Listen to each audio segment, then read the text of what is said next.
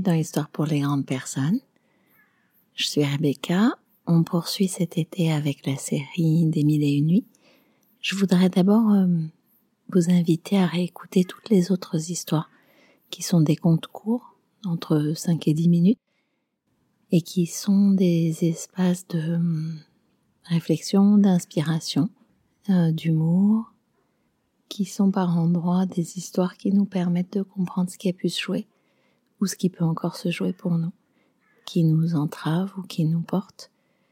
Et puis je voudrais vous préciser que toutes ces histoires, à part celles des mille et une nuits, sont des histoires indépendantes. Donc vous pouvez recommencer à écouter la une, puis la deux. Je vous invite à écouter l'éléphant si vous l'avez pas fait, elle est absolument merveilleuse. Le concierge du lupanar est aussi très intéressant, et l'effort, et les trois sagesses, enfin, vous en avez une quinzaine que vous pouvez euh, à loisir écouter dans l'ordre ou dans le désordre. On se retrouve aujourd'hui pour une histoire euh, nouvelle des mille et une nuits. Pour ceux qui, comme moi, découvriraient les mille et une nuits au fil de cette lecture, je vais situer un peu qui est Sherazade. Elle est une jeune femme, en fait, qui a le souhait d'enrayer la malédiction qui pèse sur le royaume et qui euh, consiste à permettre au roi de prendre une vierge chaque nuit puis de la consommer et de mettre fin à sa vie pour euh, formaliser sa colère d'avoir découvert que toutes les femmes étaient des infidèles. Je vous cache pas que sur ce registre-là, les mille et une nuits, c'est un peu interpellant à mon sens de ce qu'on met euh, de la place des femmes, de la perfidie, de la perversité. Elles ont vraiment un rôle euh, qui me heurte un peu. Bon voilà, Aujourd'hui, donc, on va découvrir ensemble une histoire qui s'appelle Le conte du pêcheur et du démon. C'est un peu une histoire à tiroir, donc j'essaierai de vous faire des stops et de resituer les choses parce qu'il y a un côté un peu poupée russe où une histoire entre dans l'autre, etc. Donc, on est euh, à l'orée d'une nouvelle nuit et Sherazade poursuit. Elle va lui raconter une nouvelle histoire après celle des trois vieillards. Sire au roi bienheureux, on raconte encore qu'il y avait un pêcheur, très avancé en âge, qui avait une épouse et trois enfants. Il était très pauvre, il avait pour habitude de jeter son filet quatre fois dans la journée, et pas une de plus. Un jour de clair de lune, il se rendit sur le rivage, à l'extérieur de la ville, posa près de lui son panier, retroussa son vêtement, s'avança dans la mer et lança son filet. Il attendit que celui-ci fût bien descendu au fond de l'eau. Se saisissant de ses deux extrémités, il se mit à tirer peu à peu. Il trouva le filet fort lourd et ne parvint pas à le ramener. Il prit un pieu qu'il planta sur la grève. Il y attacha un des bouts de filet, se déshabilla, plongea et ne cessa de le tirer qu'il ne l'eût fait sortir. Tout heureux d'avoir réussi, il se rhabilla et alla voir quelle prise il avait faite. C'était une charogne d'âne. Affligé, il s'écria Il n'y a de puissance et de force qu'en Dieu, le Très-Haut, le Tout-Puissant. Assurément, ce que je viens de retirer est une richesse étrange. Le pêcheur dégagea l'âne, déroula son filet pour le déployer, et entra dans la mer. Après avoir invoqué Dieu, il lança et attendit que son filet soit bien descendu. Celui-ci s'alourdit et se riva encore plus au fond que la première fois. Le pêcheur pensa que c'était un poisson. Il attacha les extrémités du filet au pieu, se déshabilla et plongea. Il crut ses efforts récompensés, mais remonta, cette fois, une grande jarre remplie de sable et d'argile. Désolé, il se mit à pleurer. Il jeta la jarre, démêla ses mailles, les nettoya, demanda pardon à Dieu et revint à la mer une troisième fois. Il lança, attendit et remonta.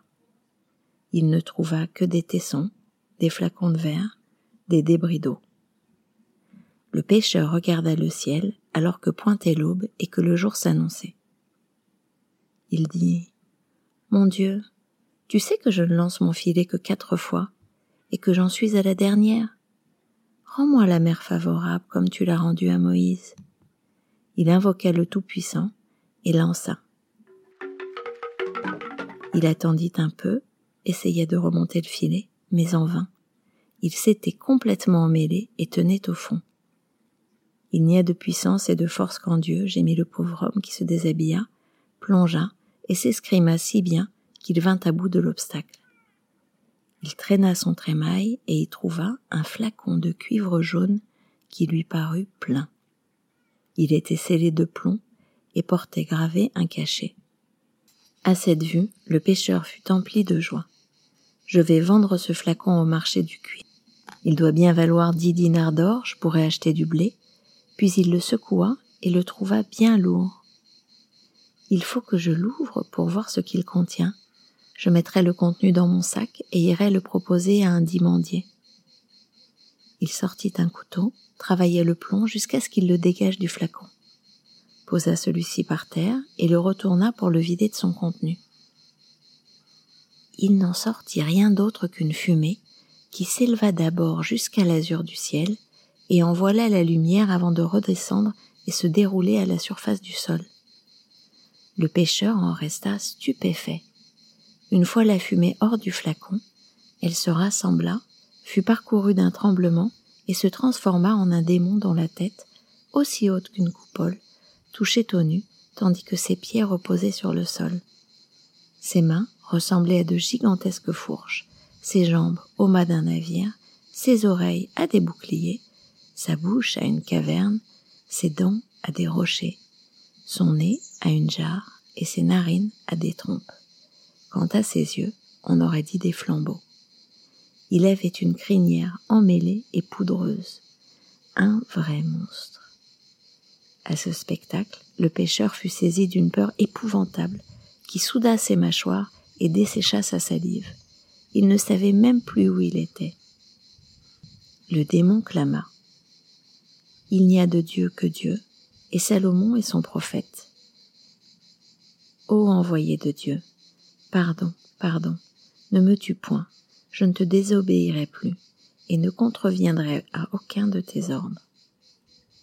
Comment peux-tu, démon rebelle, invoquer Salomon, alors que Salomon est mort depuis mille huit cents ans, et que nous sommes à la fin des temps?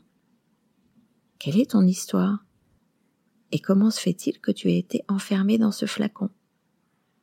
Il n'y a d'autre divinité que Dieu. Réjouis-toi, ô pécheur, répondit le démon. Et de quoi dois-je me réjouir? Je vais te donner sur l'heure la plus horrible des morts. Que voilà une bonne nouvelle, ô chef des démons. Tu mérites pour cela que le ciel te retire sa protection et t'éloigne. Pourquoi me tuer? Qu'ai-je fait pour mériter la mort? Je t'ai délivré du flacon, je t'ai retiré du fond des mers et t'ai ramené sur la terre. Dis seulement de quelle mort tu veux mourir et de quel tourment périr, répondit le démon. Mais qu'ai-je fait pour mériter ce sort? Écoute mon histoire, pécheur.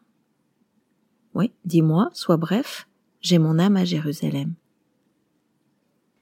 Sache que je suis un démon hérétique. J'ai refusé d'obéir à Salomon, fils de David.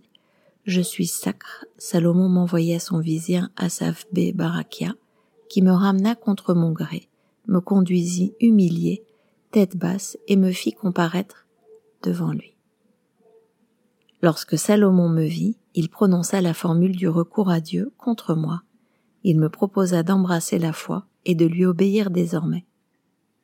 Je refusai, il m'emprisonna dans ce flacon qu'il fit sceller avec un cachet de plomb portant le très haut nom. Il donna ses ordres aux djinns fidèles qui m'enlevèrent et me jetèrent au fond des mers. Cent années passèrent. Si quelqu'un me délivrait, me disais-je, je ferais sa fortune pour l'éternité. Mais le temps s'écoula sans que vînt ma délivrance. J'entrais dans un nouveau siècle et pensais, si quelqu'un me délivrait, je lui découvrirai les trésors de la terre. Mais je ne fus point délivré. Quatre autres siècles passèrent. Je me promettais d'exaucer trois vœux de quiconque me délivrerait, mais personne ne vint. Alors je fus pris d'une terrible colère, tempêtait, grondait tel un ouragan. Si quelqu'un me délivre maintenant, je le tuerai et lui ferai choisir sa mort. Et voici que tu m'as délivré je te fais donc choisir ta mort. Pardieu, quel étrange malheur, répondit le pêcheur. Il a fallu que je survienne juste à ce moment-là. Laisse-moi vivre. Dieu te pardonnera. Si tu me fais périr, il enverra qui te fera périr. Non, tu dois mourir, choisis ta mort. Épargne-moi, je t'en supplie, car c'est moi qui t'ai délivré. Je ne vais te tuer que parce que tu m'as délivré. Ô maître des démons, est-ce ainsi que tu rends le mal pour le bien? Le proverbe ne ment donc point. Pour votre bien, le mal on vous sert, c'est ce que font les scélérats. Faites du bien à un ingrat, votre récompense sera celle que la hyène réserve. Cesse de rêver, il te faut mourir. Le pécheur se dit en lui-même, J'ai affaire à un démon, mais je suis doué de raison. Il me faut le perdre par la ruse et venir à bout de sa fourberie et de sa perfidie. Il reprit donc. Es-tu vraiment décidé à me tuer? Oui. Par le nom suprême, gravé sur l'anneau de Salomon, je te conjure de répondre en toute franchise à la question que je voudrais te poser. Pose, répondit le démon, violemment troublé par l'invocation du nom suprême. Pose, mais fais vite. Explique-moi comment tu as pu tenir tout entier dans ce flacon où tu ne pourrais introduire ni la main, ni le pied. Tu ne crois pas que j'y tenais tout entier? Je ne croirais que lorsque je t'y verrai de mes propres yeux. Et l'aube chassant la nuit, Scheherazade dut interrompre son récit. Je ne suis pas Scheherazade, mais je vais suivre son rythme. Donc je vais vous retrouver dans un épisode futur, probablement déjà en ligne quand vous écouterez celui-là, et qui dit, qui explique comment par l'intelligence, la ruse, le pêcheur essaie de sauver sa vie. Je vous remercie d'avoir écouté cette histoire. Je vous invite à vous abonner. Vous savez que vous pouvez vous abonner sur Google Podcast, sur Spotify, sur Apple, sur toutes les plateformes de podcast. Évidemment, ça me fait très plaisir quand vous commentez, quand vous partagez. Et hum, dans le texte qui accompagne ces podcasts, vous avez mon mail si vous avez envie de réagir. Voilà. Je vous dis merci et à très bientôt dans un nouvel épisode d'Histoire pour les grandes personnes. Au revoir.